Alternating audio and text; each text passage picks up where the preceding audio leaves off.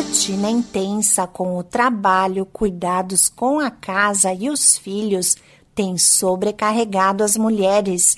Essa sobrecarga física e emocional é apontada como um dos fatores para o aumento de problemas no sistema cardiovascular. Dados da Sociedade Brasileira de Cardiologia indicam que o infarto e o derrame hoje provocam mais mortes de mulheres que o câncer de mama. Olá, eu sou a Sig Aikmaier e no Saúde e Bem-Estar de hoje converso com a cardiologista Valquíria Samuel Ávila. Ela é coordenadora de ensino e pesquisa em cardiopatia e gravidez e aconselhamento reprodutivo do INCOR, o Instituto do Coração do Hospital das Clínicas da Faculdade de Medicina da USP.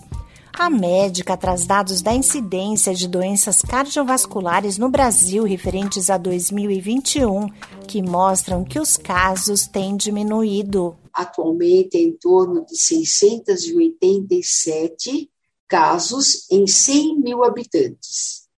Ela é menor que 1990, quando havia 755 casos em 100 mil habitantes.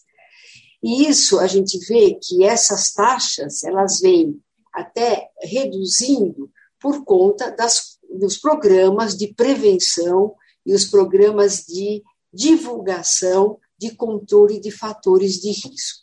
A mortalidade também em 100 mil habitantes também tem reduzido nos últimos anos, né? E também se deve exatamente por conta do programa que tem sido feito de conscientização da doença cardiovascular como principal causa de morte em todo o mundo, tanto nos homens como nas mulheres. A cardiologista diz que um dos motivos que dificulta o rápido atendimento das mulheres é que elas apresentam manifestações inespecíficas de infarto, enquanto os homens geralmente relatam dor ou pressão no peito. As pacientes muitas vezes sentem dor na mandíbula, pescoço, braços, costas ou calafrios. Além disso, de acordo com a especialista, alguns fatores contribuem para a maior incidência de ataques cardíacos nas mulheres a partir da adolescência. Os anticoncepcionais, quando eles são utilizados de forma inadequada, não prescritos pelo médico e às vezes por um longo tempo, então, ela fica exposta a um hormônio que talvez, para a situação dela, dessa criança, desse adolescente, não seja adequado. Depois vem a gravidez. Durante a gravidez, existem complicações como pré-eclâmpsia, que é a hipertensão da gravidez, a diabetes gestacional e outros fatores que podem também trazer consequências imediatas ao coração.